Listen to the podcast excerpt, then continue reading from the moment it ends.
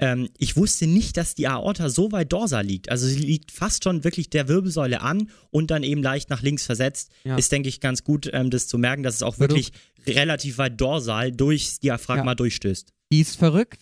Hahaha. Situs Inversus.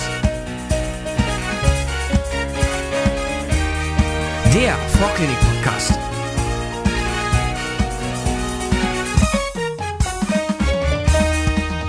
Hallo, ähm, hier bei Situs Inversus, dem Vorklinik-Podcast. Herzlich willkommen zurück. Wir haben jetzt in der fünften Folge zu dem Thema Situs für euch das Herz und alles, was dazugehört, vorbereitet. Ich habe wunderschöne Eselsbrücken und Bilder gehört in der Vorbereitung. Ich bin super heiß. Ich hoffe, ihr zwei seid auch. Ja, Oh ja. absolut. Habe ich mir sehr gut vorgestellt. Zu mir jetzt zurück aus dem, aus dem Heimaturlaub. Also die, die, haben, die haben jetzt, habt ihr jetzt auch wieder am Ohr. Und deswegen starten wir direkt mal. Äh, wir haben ja ganz am Anfang das Ganze so ein bisschen eingeteilt in quasi Bauchsitus, äh, Becken und ähm, Mediastinum. Oder Thorax, wie auch immer. Und bevor man jetzt anfängt, über das Herz zu reden, sollte man vielleicht mal ähm, über, überhaupt mal über den Thorax an sich reden und was es da so für Einteilungen gibt. Ja, sehr gut. Steigen wir ein in die Thorax-Folge. Und wenn wir uns den Thorax anschauen, dass da die Lunge erstmal drin ist, ist klar. Und diese Lunge, darüber werden wir dann in der nächsten Folge noch berichten, die Lunge, die liegt in ihrem eigenen, in ihrer eigenen serösen Höhle, der Pleura. Und neben dieser Pleura gibt es jetzt eben noch einen anderen wichtigen Raum im Thorax und das ist das Mediastinum. Das ist einfach ein Bindegewebsraum, der quasi den Raum zwischen Sternum und der Wirbelsäule ausfüllt. Alles das, was eben nicht durch die Lungenpleura ausgefüllt ist. So, und dieses Mediastinum, das ist eigentlich ganz wichtig. Da steht auch so eine Liste im Lehrbuch, ähm, aber ich würde tatsächlich empfehlen, die nicht einfach stumpf auswendig zu lernen, sondern da ein bisschen übers Verständnis ranzugehen. Und zwar ist das Mediastinum eben eingeteilt in ein oberes, das Mediastinum superius, und ein unteres. Und das Me- Mediastinum inferius, das untere, ist dann wiederum eingeteilt in einen vorderen, einen mittleren und einen hinteren Teil. Und da kann man sich jetzt schon mal ganz gut überlegen, welche Strukturen da so durchziehen. Und wenn man sich da jetzt den die Speiseröhre, den Ösophagus betrachtet, dann ist da relativ klar, dass er eben von ganz oben kommt und relativ dorsal liegt. Das heißt, er durchquert das Mediastinum superius und geht dann ins untere Mediastinum und da das Mediastinum posterius. Und so kann man sich das mit den anderen Organen auch sehr gut klar machen. Wichtig ist zum Beispiel eben noch, dass das Herz mit seiner Perikardhöhle im mittleren Mediastinum, Mediastinum medius liegt und die Aorta als einzige Struktur durch alle Mediastina außer dem Mediastinum anterius geht. Das Mediastinum anterius ist eigentlich relativ uninteressant. Da läuft, äh, da läuft eigentlich nichts Großes durch und ähm, da liegt ähm, noch der Thymus drin. Also ähm, das ist relativ uninteressant. Genau, der Okay. ist ja im Erwachsenenalter auch wirklich spannend. Genau, also keine, Wunderbar. keine interessanten Strukturen. Jo. Du hattest gerade schon ähm, das Herz angesprochen als unseren Motor. Der, der soll heute der Motor der Folge sein. Und ähm, Top, Leo. deswegen sollten wir da vielleicht mal mit anfangen. Ich glaube, die grobe Herzgliederung, so zwei Vorhöfe, zwei Kammern, die, die hat man eigentlich schon drin, aber es hängt halt noch mehr dran, als man eigentlich denkt. Genau, es hängt mehr dran. Die, die grundsätzliche Aufteilung ist klar. Nochmal ganz kurz zur Lage. Also klar, liegt im Thorax. Und was man eben immer bedenken muss, es ist ausgerichtet ähm, an einer Achse. Wenn man die jetzt von der Herzspitze, dem Apex, zum Herzfundus, dem Grund legt, dann geht die quasi von schräg hinten rechts nach schräg vorne links. Liegt also schräg drin im Thorax und ist dann auch noch in allen Ebenen, die wir jetzt schon kennengelernt haben, zu 45 Grad geneigt. Genau. Dann die Aufteilung in Vorhöfe und Kammern, die dürfte eigentlich soweit bekannt sein. Und diese Vorhöfe, die Atria und die Ventrikel, sind durch in der Ventilebene getrennt. Da liegen dann die Herzklappen drin. Das habe ich am Anfang echt nicht gerafft, ne, dass alle Ventile genau auf einer Ebene liegen. Ich dachte, die liegen so kreuz und quer. So, oh, da, das passt schön. Aber die liegen tatsächlich haarscharf auf einer Linie. Das ist so Ja. krass. Diese Ventilebene verschiebt sich jetzt bei der Kontraktion über die Blutsäule drüber, dass das Blut aus den Vorhöfen in die Herzkammer kommt und dann kommt die Kontraktion vom Myokard, presst das Blut aus dem Herzen raus und dabei bewegt sich dann auch noch die Herzspitze.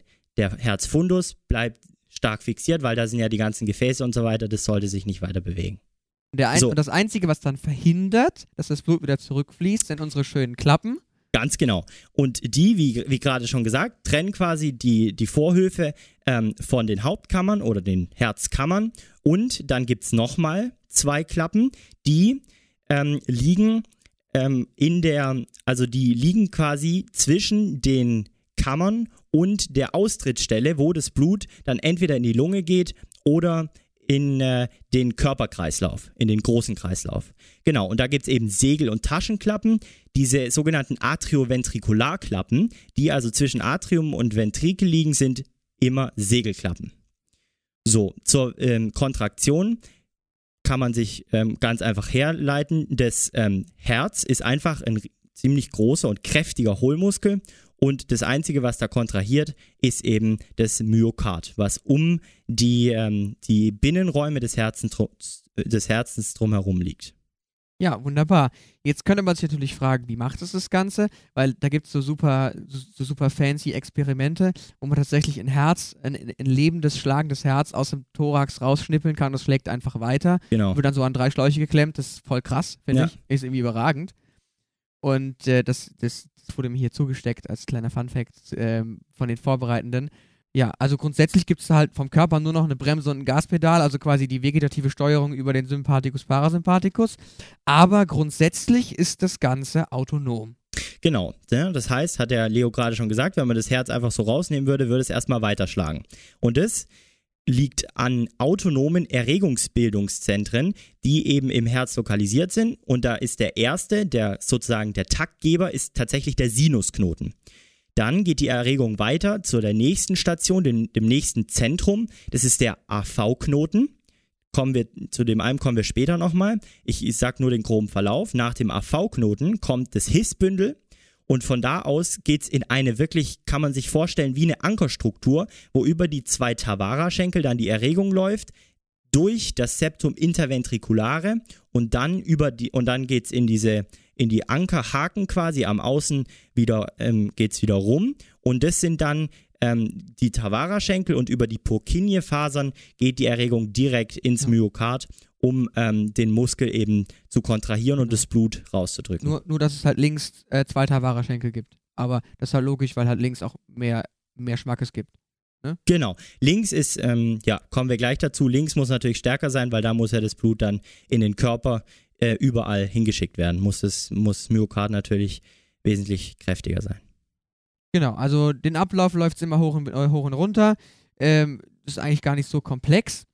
Ähm, um jetzt mal so ein bisschen die genauen Abläufe von der Herzkontraktion festzustellen, ähm, haben wir uns überlegt, dass wir nicht den, den äh, Weg der ähm, Eizelle wie beim letzten Mal, sondern den Weg des Hämoglobins beschreiben möchten. Ja. Wie wollten wir das eigentlich nennen? Also wir hatten vorhin, hat, vorher hatten wir Otto das Sauerstoffatom, aber wie nennen wir jetzt Hämoglobin? Hemo oder, oder, oder Heimo oder wie nennen wir den? Heino. Äh. Heino, okay. Ähm, Also, Also- Hämoglobin. Das Hämoglobin ähm, bewegt sich jetzt durch unser Herz und daran ähm, kann man sehr gut beschreiben und erkennen, was genau während des Herzkontraktionszykluses so abläuft. Ja, genau. Und ähm, da fangen wir einfach mal an. Und zwar, ähm, wenn das Hämoglobin ankommt, das ist erstmal nicht beladen, kommt über die Hohlvenen, die Vene cave, ähm, in das rechte Atrium. Und jetzt sind wir erstmal im, im rechten Atrium und müssen uns klar machen, was gibt es hier für interessante Strukturen, was ist hier so besonders.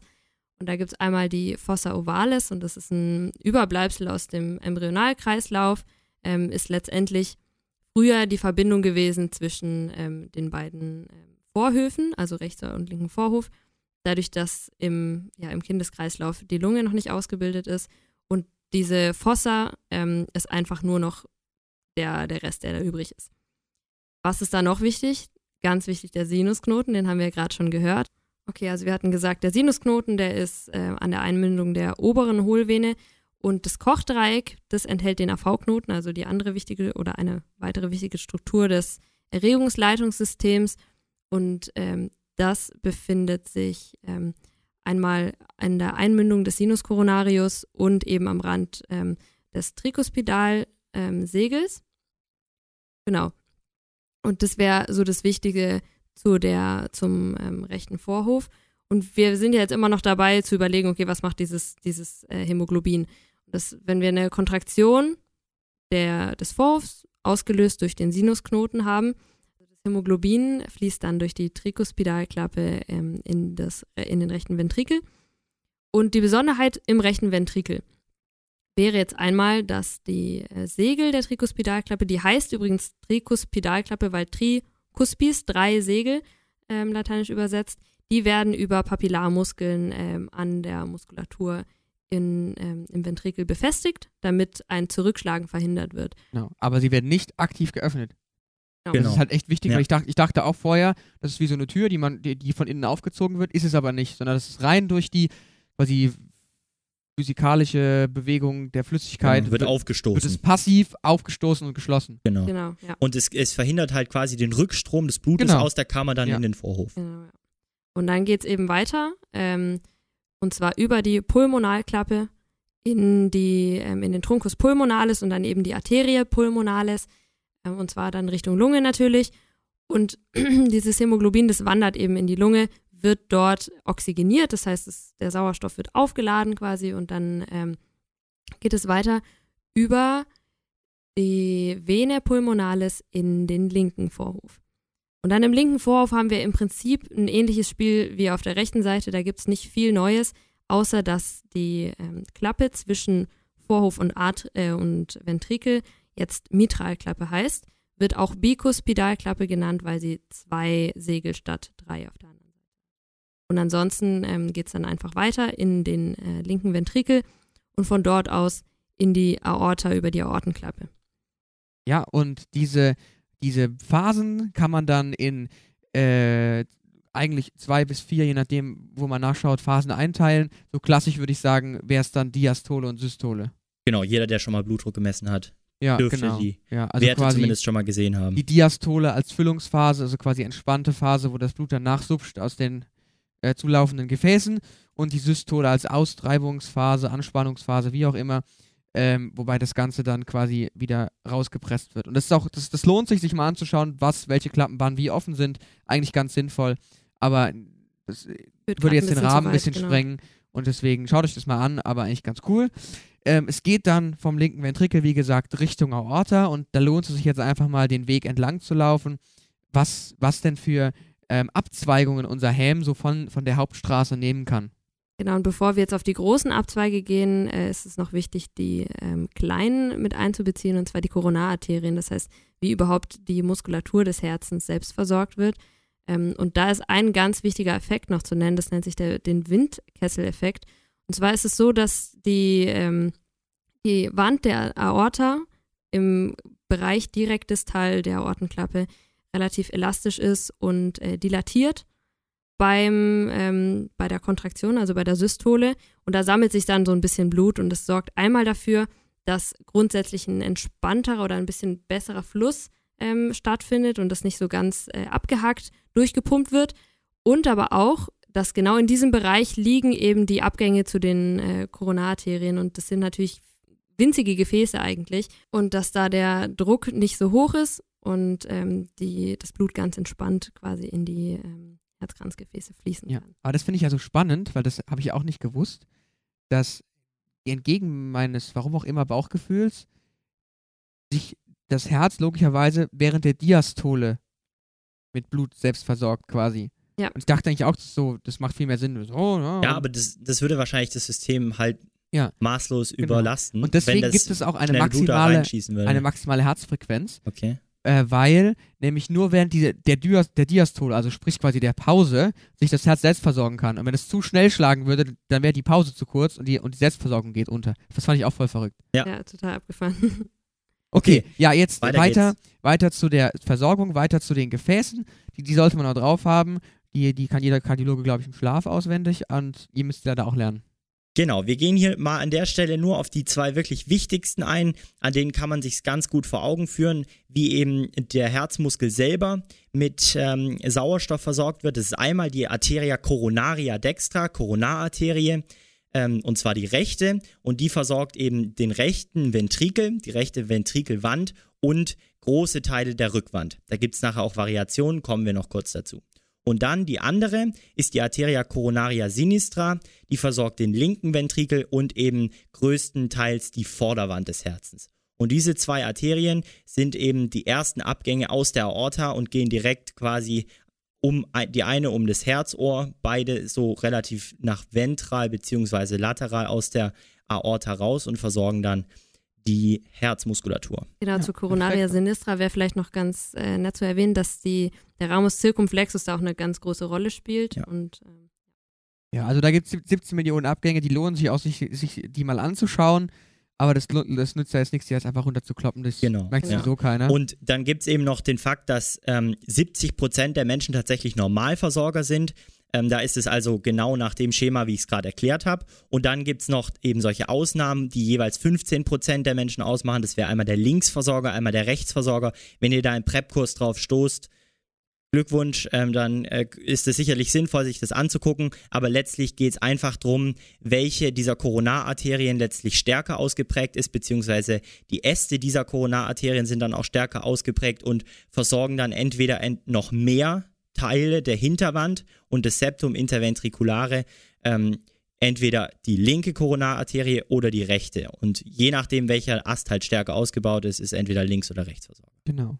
Und bevor wir jetzt wieder zurück zur Orta gehen, muss ich, muss ich ein Fauxpas meinerseits eingestehen.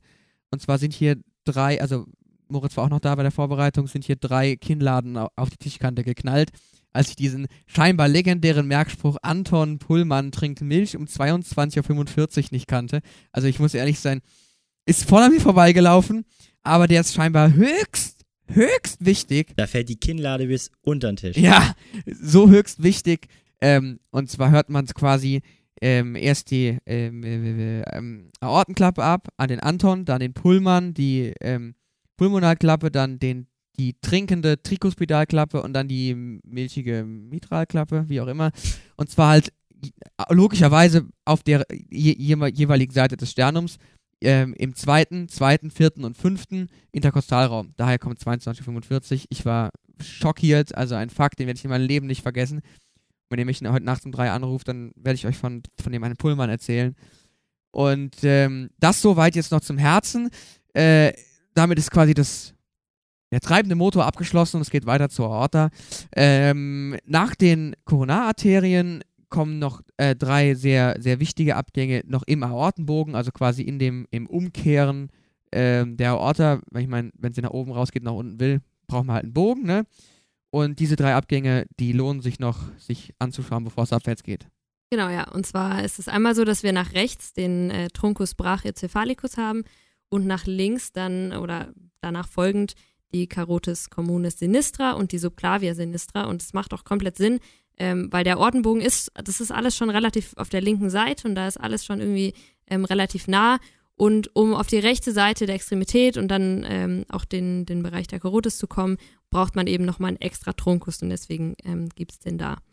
Wenn man dann eben noch weiter die Aorta thoracica verfolgt, dann ähm, fallen im Thorax noch einzelne Äste auf, und zwar die Arterie intercostalis posterioris. Die versorgen, wie der Name auch schon sagt, die hinteren äh, Rippen.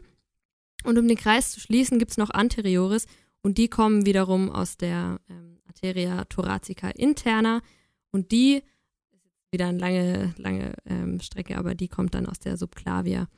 Dazu hätte ich jetzt noch so einen ganz ähm, kleinen Klinik-Fact, und zwar diese Arteria thoracica interna wird in der Herzchirurgie ganz gerne benutzt, um einen Bypass zu legen, um ähm, bei einer Stenose in den Koronararterien ähm, da eine Umleitung.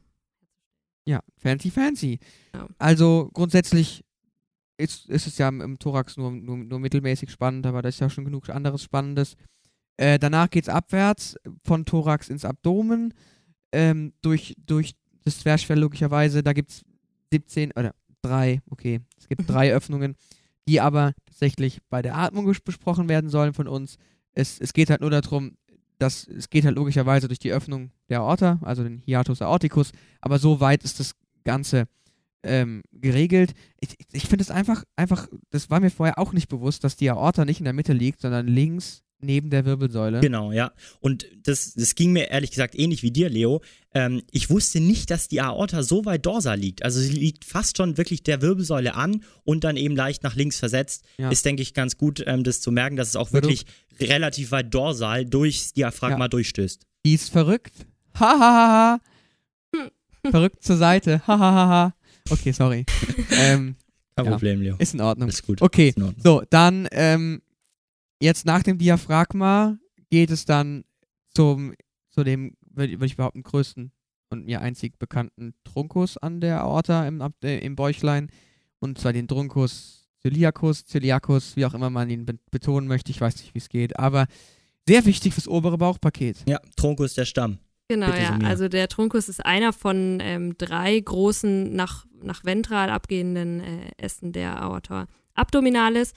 Und ähm, grundsätzlich ist es so, dass der Truncus celiacus ähm, eigentlich im Prinzip alle Organe im Oberbauch versorgt. Und der hat drei große Abgänge. Und zwar einmal die Arteria gastrica dextra, die Arteria splenica und die Hepatis, ähm, Hepatica communis. Genau, und das ist jetzt, es wird jetzt alles ein bisschen, bisschen abgehen, deswegen versucht euch ein bisschen zu konzentrieren. Ich Lehnt weiß, zurück. genau, ich weiß, es ist ultra viel zu lernen, aber wir probieren das jetzt einfach ganz entspannt da durchzugehen und äh, ihr schafft es.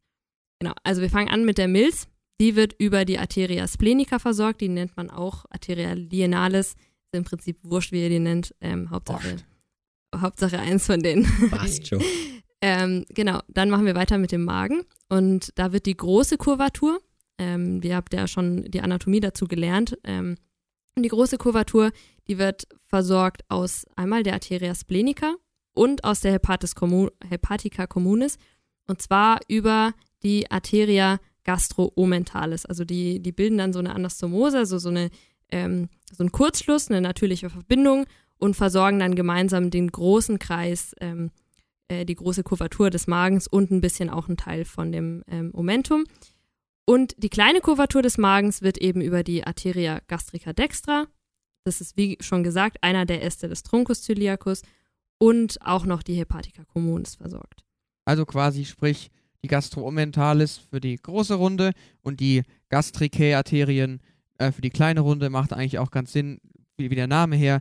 Eigentlich äh, super, super chillig. Genau, da gibt es noch Gastrica, eine Gastrica dorsalis und Gastrica Ja, brevis, so- so aber das sind, so, das sind so Kleinigkeiten, ähm, die kann man sich da nochmal anschauen, Ja, aber das stimmt. ähm, das jetzt geht jetzt zu weit. Juti, dann bei der Leber hatten wir es schon von der ähm, Arteria, die, die damit rumgammelt, wenn ihr euch recht entsinnt, bei dieser Trias. Die kommt dann einfach, wer hätte es gedacht? Oh, aus der Hepatica communis. Hm. Die, wie gesagt, die Hepatica protrea hatten wir ja schon. Ähm, eigentlich äh, relativ entspannt. Was fehlt dann noch an Organen? Äh, die Pankreas. Da das Pan verdammt, das Pankreas, ich nehme es mir jedes Mal vor. Das Pankreas ähm, ist auch noch, muss, muss, muss man sich auch noch anschauen. Genau, der Pankreas kriegt hauptsächlich seine Äste aus der Arteria splenica. Da gibt es dann auch wieder verschiedene, einmal zur Cauda und zu, zu verschiedenen Anteilen des Pankreas. Ähm, Ja. Und zusätzlich aber noch auch die Arteria pancreatico duodenalis. Das ist ein super langer Name und äh, erklärt aber ganz genau, wo es, wo es hinführt. Ähm, und zwar ist es wiederum eine Anastomose. Ähm, und zwar ist diese pancreatico duodenalis, die spielt eine ganz besondere Rolle, weil die eine Verbindung zwischen dem Truncus celiacus und dem nächsten großen Ast, und zwar der Arteria mesenterica superior. Also Ganz die, kurz, wenn ich nochmal einhaken darf Mhm. zu, zum Pankreas, die drei großen Arterien macht Sinn, weil es gibt drei Bereiche, also einen Kopf, Körper und Schwanz und es gibt eine Caudae, eine Magna für die Mitte und eine Dorsalis für, für den Kopf. Und so kann man es auch relativ leicht merken. Also ich orientiere mich da immer, wie die, wie die, wie die, wie die Kinder heißen, dann ist es nicht so, nicht so schwer. Aber zurück zu AMS. Genau. Und ähm, da kommen wir dann ähm, gleich dazu. Und zwar ist es eben diese, die, diese Anastomose, die auch das Duodenum äh, versorgt. Und zwar das Duodenum ähm, bekommt noch aus der ähm, Gastroduodenalis, also aus der Hepatica communis, einen Ast. Und äh, letztendlich haben wir da schon die Versorgung aus dem Truncus erledigt. Und jetzt machen wir eine schöne Überleitung äh, zur AMS. So, jetzt kommen wir zu den zwei letzten unserer drei Äste der Aorta. Drei großen Äste. Und da haben wir jetzt die Arterie mesenterica, würde ich sagen. Und da ist die erste, die Arterie mesenterica superior. Macht Sinn. Und das, das Beste ist, denke ich, sich jetzt klar zu machen, wieder organbezogen. Also welche Organe bleiben jetzt in der Region noch übrig, die versorgt werden müssen? Das ist einmal das Kolon noch, das Ilium und das Jejunum. So, das Kolon relativ, relativ simpel eigentlich, durch die Arteria colica dextra und media wird, wird das Kolon noch versorgt. Die Arteria colica sinistra, wer sich das jetzt fragt, die kommt erst später. Also hier an der Stelle nur die rechte und die mittlere Colica. So, und jetzt kommen wir auch schon zu den zwei wichtigsten Verbindungen zwischen AMS und AMI. AMI für Anteria Mesenterica Inferior und das ist einmal die Riolan und einmal die Drummond oder ja, Riolan. Ich Violon, das-. Ja, okay. Das war einer, das war ein Panzacke. Ja, also, excusez-moi. Mein, ich, keine Ahnung, auf jeden Fall. Äh, Riolan-Anastomose und Drummond-Anastomose. Das war ein Engländer. Sir David. Sir David. Genau. Also, diese zwei Anastomosen sind Verbindungen von Arterien beziehungsweise Kurzschlüsse, ähm, die einfach quasi zusammen die ähm, Organe dort versorgen und wenn eine mal ausfällt, übernimmt die andere, kompensiert das Ganze. Also ein sehr, sehr schöner Kompensationsmechanismus. Und diese zwei Anastomosen werden gebildet zwischen der Arteria colica media, die kommt aus der AMS, also von oben, und durch die Arteria colica sinistra, die kommt, wie vorhin schon gesagt, aus der Arteria mesenterica inferior, also von caudal. Und dann noch das, den letzten Teil zur AMI, das wäre eigentlich wirklich nur noch ähm, die restliche Organversorgung, nämlich die Arterie sigmoidea versorgen den Rest vom Kolon, das Kolon sigmoideum und die Arteria rectale superior geht runter zum Rektum. Jawohl, also haben wir das Ganze geklärt. Yes. Ähm, ich ich, ich würde kurz nochmal wiederholen, weil ich, ich weiß nicht, ob das ganz klar geworden ist, dass, die, dass das Ionium und das Ilium mit gleichnamigen Arterien aus der Superior versorgt werden ähm, und dann quasi der Rest vom, von der AMI. Ähm, das war eigentlich der ganze Spaß daran. Ja, und ganz kurz noch, bevor wir jetzt final die ähm, Arterienabgänge im Bauchsitus abschließen, darf man natürlich nicht die Arterie renales vergessen, die auch noch als paariger Abgang abgehen, als sehr großer paariger Abgang. Aber die haben wir bei den Nieren schon angeschnitten. Die sind halt sehr wichtig für die Nierenversorgung, weil da auch sehr, sehr viel Blut am Tag durchlaufen muss. Deswegen die darf man auf keinen Fall vergessen. Aber das sind so die großen Arterienabgänge, die man so im Bauchsitus lernen muss. Ähm, es wäre ja langweilig, wenn das das Einzige wäre, was man Arterien auswendig lernen dürfte. Denn da fehlt nämlich noch eine Kleinigkeit. Juhu! Und zwar die ähm, Iliaca interna. Wenn ihr euch daran erinnert, die kommt ja aus der Iliaca communis und die externe hatten wir schon behandelt am Bein. Aber die interna ist noch wichtig für das, äh, für unsere Shampooflasche, ne? Hm. Äh, für, das, für das kleine Becken. Und deswegen sollte man die noch erwähnen. Da gibt es auch einen Truncus anterior, einen Truncus posterior. Die muss man lernen, die muss man wissen, die muss man kennen. Aber da gibt es auch eine super wunderschöne Eselsbrücke, die wir äh, für euch recherchiert haben. Wir haben uns keine Mühen gescheut, äh, da was Cooles für euch zu Ja, finden. also bitte, bitte, gib sie kund. Ilse saß glutglühend oben, um Blase, Rektum und Uterus zu pudern. Super sexy. Ja, also grundsätzlich wunderschöner Merkspruch, muss man festhalten, und ist eigentlich relativ simpel. Also Iliolumbalis ist der erste Abgang halt in der Region, warum, die heißt halt so, weil sie da halt ist. Ähm, Sakralis, Lateralis geht, geht zum Sacrum, macht Sinn. Dann, dann kommen da die beiden Lutealgefäße, die wir erwähnt haben, Superior, Inferior her, die ja einmal, wie wir ja schon wissen, von unten an den Arsch grapschen, ne? Hat mir dieses schöne Bild. Die Obturatoria kommt daher, also Richtung Oberschenkel. Und dann geht es eigentlich größtenteils nur noch in Richtung kleines Becken, also umbilicales zum Bauchnabel, okay, die äh, vesicalis inferior zur Blase, dann die Uterina noch, rectalis media und pudenda interna. Pudenda Die- interna, Stichwort Alcock. Elcock-Kanal, ja, Alcock. wunderschön. Mr. Alcock. Die hatten wir erwähnt letzte Folge, die, die, die müsst ihr auch drauf haben, weil die muss man auch finden, wenn man danach gefragt wird. Das ist eigentlich die ganze Hexerei. Das war jetzt ziemlich viel Blut für heute, ja, blutige Folge. Genau, aber kein Problem. Auch dort wieder Orientierung schön an den Entga äh, Organen entlang. Ihr habt ja bestimmt unsere letzte Folge gehört. Selbstverständlich. Wir hoffen's. Ähm, und äh, da ähm, einfach sich, sich klar machen, was da versorgt werden muss an, an Organen. Und dann äh, kann man da, denke ich, die Orientierung ganz gut Genau. behalten im kleinen Becken. Und dann wünschen wir euch noch viel Spaß beim Materienlernen, bei der blutigen Angelegenheit. Wir hoffen, wir hören euch beim nächsten Mal zur Lunge wieder. Und wir wünschen euch noch viel Freude beim Lernen. Bis zum nächsten Mal. Habt eine gute Zeit. Ciao, ciao. Bis demnächst.